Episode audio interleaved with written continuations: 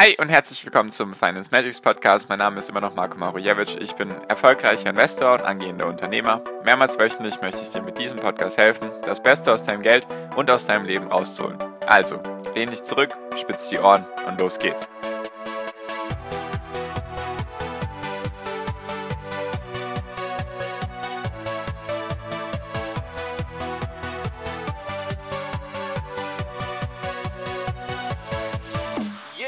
Hi und herzlich willkommen zum Finance Magics Podcast. Wir sind heute bei Folge 213 und heute geht es um die Fed, also um die Federal Reserve aus den USA, also die US-Notenbank und was da aktuell gerade abgeht, warum dadurch eventuell die Kurse am Steigen sind und so weiter und so fort. Ich erkläre dir nochmal ein bisschen die Fed, nochmal ein bisschen was zu den Anleihen, einfach weil das Thema wichtig ist. Aktien und die Börse beruht eben auch auf solchen Faktoren. Klar, die Unternehmen sind wichtig, aber Notenbanken spielen eine Rolle, die immer wichtiger wird. Und genau, da möchte ich einfach ein paar Basics nochmal schaffen oder einfach, einfach ein paar Sachen mit dir besprechen. Deswegen setz dich gut hin und spitz deine Ohren. Genau. Und zwar möchte die Fed jetzt direkt Unternehmensanleihen kaufen. Jetzt erkläre ich dir erstmal nochmal ganz kurz, was Anleihen sind. Weil Anleihen, da geht es darum, du als Unternehmen könntest jetzt Anleihen rausgeben oder auch die Staaten können Anleihen rausgeben. Die meisten Staaten finanzieren sich in Form von Anleihen. Anleihen ist einfach ein, eigentlich ein Kredit, könnte man so sagen. Geht einfach darum, bleiben wir jetzt mal bei einem Unternehmen. Ein Unternehmen braucht zum Beispiel Geld, braucht vielleicht eine Milliarde Dollar.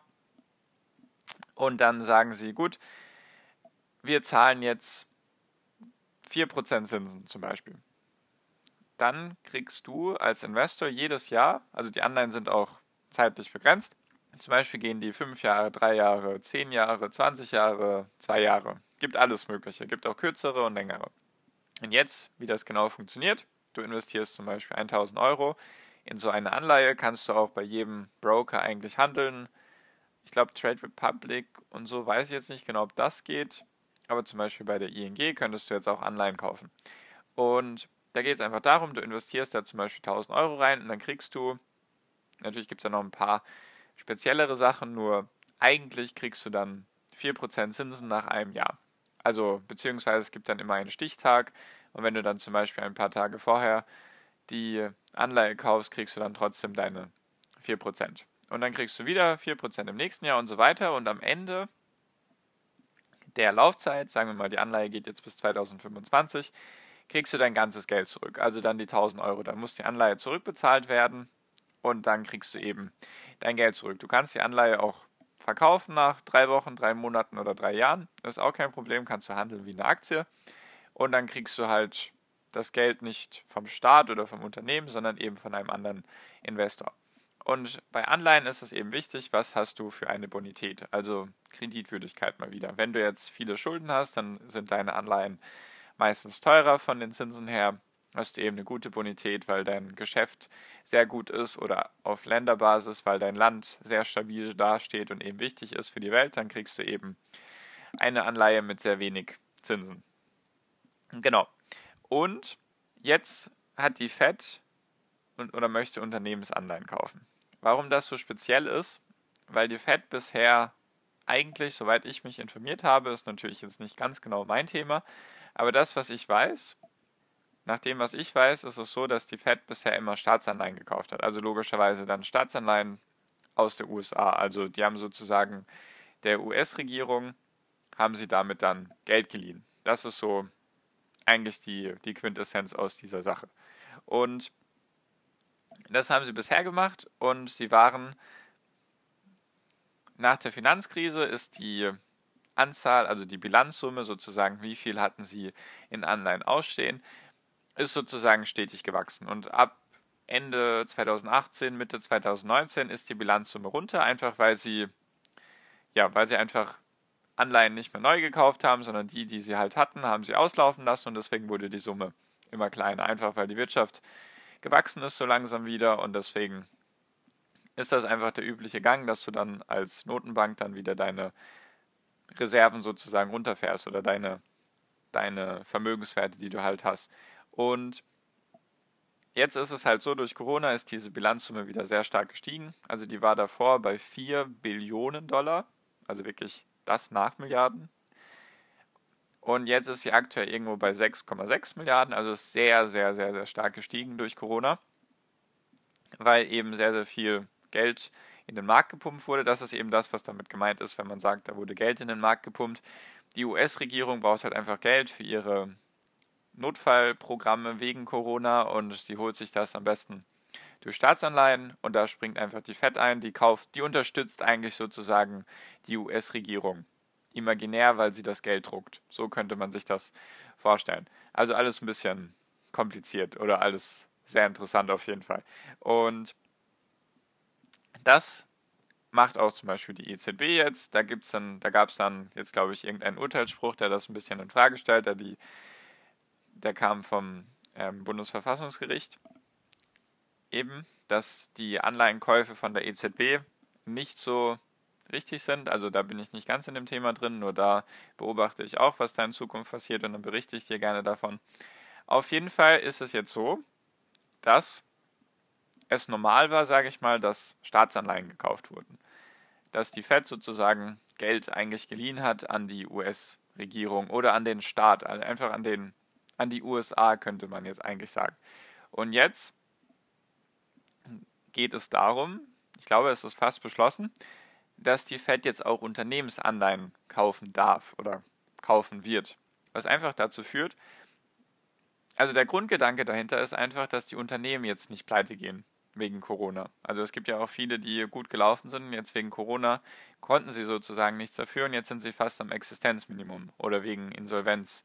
Die Insolvenz ist jetzt eben ein Thema. Und damit das nicht passiert, möchte die Fed jetzt auch Unternehmensanleihen kaufen. Heißt einfach, die Unternehmen können sich jetzt Geld leihen, indem die Fed einspringt. Also die Notenbank kauft dann sozusagen direkt Unternehmensanleihen, also die Fed leiht dir als Unternehmen dein Geld.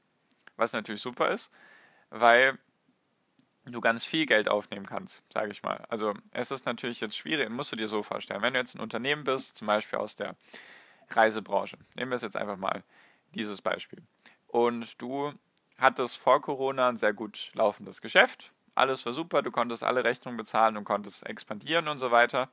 Und auf einmal kam jetzt Corona und 80% deines Umsatzes ist auf einmal weg.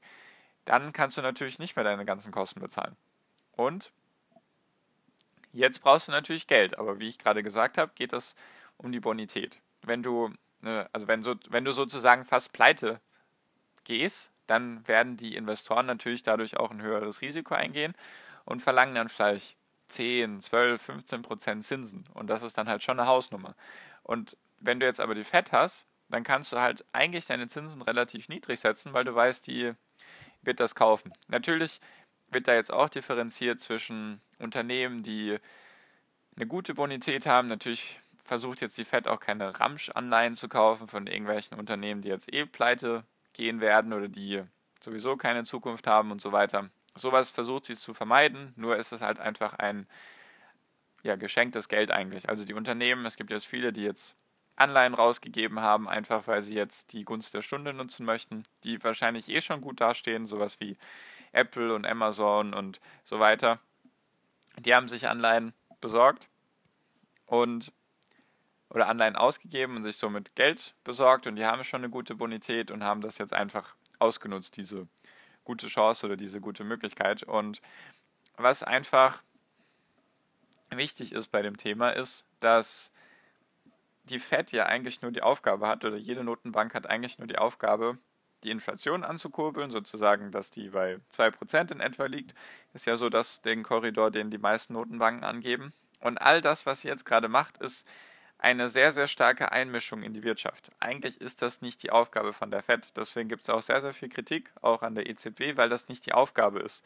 Die Notenbanken wurden extra dafür erfunden, sage ich mal, damit sie autark sind, also für sich selbst arbeiten können, dass sie nicht irgendwelchen Politikern das irgendwie recht machen müssen. Und jetzt durch solche Sachen wird das halt immer schlimmer. Sie mischen sich sozusagen immer mehr in die Politik ein. Es gibt jetzt auch ein Programm, also sozusagen ein Geldprogramm von der Fed. Da gibt es jetzt, glaube ich, aktuell inzwischen sogar acht verschiedene Programme. Deswegen ist das alles auch ein bisschen verzwickter und komplizierter.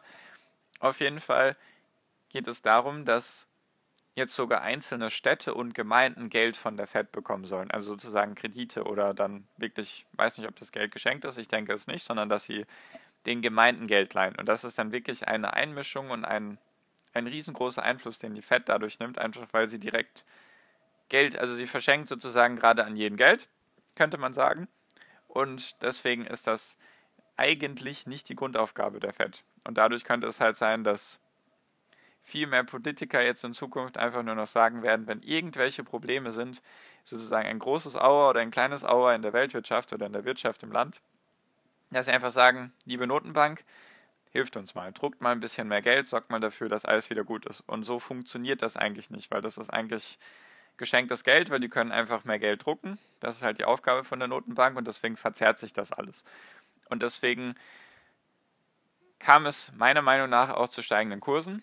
Einfach weil es gab ja den Stimulus von der, von der US-Regierung und die, also die US-Regierung hat ja jedem Bürger Geld gegeben und dieses Geld hatte die US-Regierung nicht, sondern das haben sie sich durch Staatsanleihen geliehen. Dieses Geld kam durch die Fed und deswegen haben jetzt sehr, sehr viele Privatinvestoren einfach Geld in den Aktienmarkt gepumpt und letztendlich ist das Geld, was durch die Fed kam was eigentlich dazu führen sollte, dass die Wirtschaft wieder angekurbelt wird, weil die Menschen mehr konsumieren. Wenn sie jetzt aber alles in den Aktienmarkt schieben, dann steigen zwar die Aktienkurse, aber die Welt oder die Wirtschaft kommt nicht so schnell wieder zum Tragen. Und deswegen ist da alles ein bisschen, ja, schwierig oder muss man einfach weiterhin beobachten. Es ist, wie ich immer sage, wenn ich nicht weiß, wie ich sonst einordnen soll, dass es interessant ist, was gerade abgeht.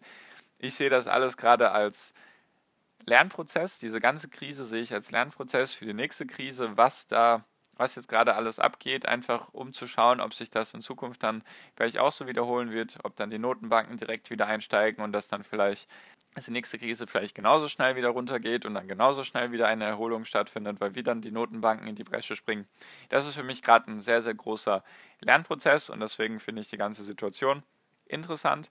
Und genau, das ist eben der Punkt mit der Fed. Was auch interessant ist, ist, dass zum Beispiel Warren Buffett 2008, 2009 damit ein Riesenvermögen gemacht hat, weil er eben, weil das die Notenbanken damals nicht gemacht haben, mit direkt Unternehmensanleihen kaufen. Deswegen hat er Geld geliehen an größere Unternehmen, zum Beispiel an Banken und so weiter, und hat damit ein Vermögen gemacht, weil er eben zu seinen Konditionen festlegen konnte, ich leide jetzt so und so viel Geld, dafür zahlst du mir so und so viele Zinsen, oder ich kann mir irgendwann Aktien von dir zu diesem, zu diesem Kurs kaufen. Und da jetzt die Fed sozusagen eingesprungen ist, ist halt jetzt das Problem von Warren Buffett, dass er gar nicht gebraucht wird unbedingt mit seinen 140 Milliarden, die er da auf seinem Konto rumliegen hat. Genau, das ist auch noch so ein Nebenfakt, den ich ganz interessant finde. Genau, also, jetzt weißt du ein bisschen, was die Fed macht oder was eigentlich die Aufgabe von der Notenbank ist, dass sie an sich bisher immer Staatsanleihen gekauft haben, dass sie jetzt auch zum ersten Mal Unternehmensanleihen kaufen, dass höchstwahrscheinlich dadurch die ganzen Börse, dass die ganzen Kurse dadurch steigen und genau. Interessant auf jeden Fall gehört eben auch dazu, wenn man Investor ist, dass man so die, sage ich mal, die Abläufe mit solchen Sachen verstehen kann, wie jetzt eben die Notenbanken sich auf den Aktienmarkt auswirken können oder wie die Notenbanken sich, Notenbanken sich auf die Wirtschaft auswirken können. Finde ich eben sehr interessant. Habe ich auch noch in der nächsten Folge nochmal ein paar Sachen dazu, warum die Kurse wahrscheinlich auch weiterhin sehr stark am Steigen sind und auch in Zukunft weiterhin steigen werden, zumindest meiner Meinung nach, werde ich dir natürlich auch noch erzählen. Und genau. So viel erstmal von mir. Falls du, wie gesagt, noch mit anderen Investoren über sowas reden möchtest oder auch natürlich teile ich auch mein Wissen in meiner WhatsApp-Gruppe. Die ist natürlich kostenlos für dich. Wir sind jetzt mehr als 140 Leute. Einfach den ersten Link in der Podcast-Beschreibung anklicken, dann kommst du auch direkt zur WhatsApp-Gruppe draufdrücken. Da ist eine vorgefertigte Nachricht. Die schickst du mir, dann füge ich dich zur Gruppe hinzu. Dann bist du drin und profitierst von der Schwarmintelligenz meiner Podcast-Zuhörer. Genau, so viel von mir. Ich hoffe, du hast ein bisschen Klarheit bekommen und ein bisschen was gelernt. Ich freue mich natürlich, wenn wir uns in der nächsten Podcast-Folge wiedersehen. Bis dahin wünsche ich, dir, wünsche ich dir wie immer noch am Ende einen wunderschönen Tag, eine wunderschöne Restwoche. Genieß dein Leben und mach dein Ding. Bleib gesund und pass auf dich auf und viel finanziellen Erfolg dir. Dein Marco, ciao, mach's gut.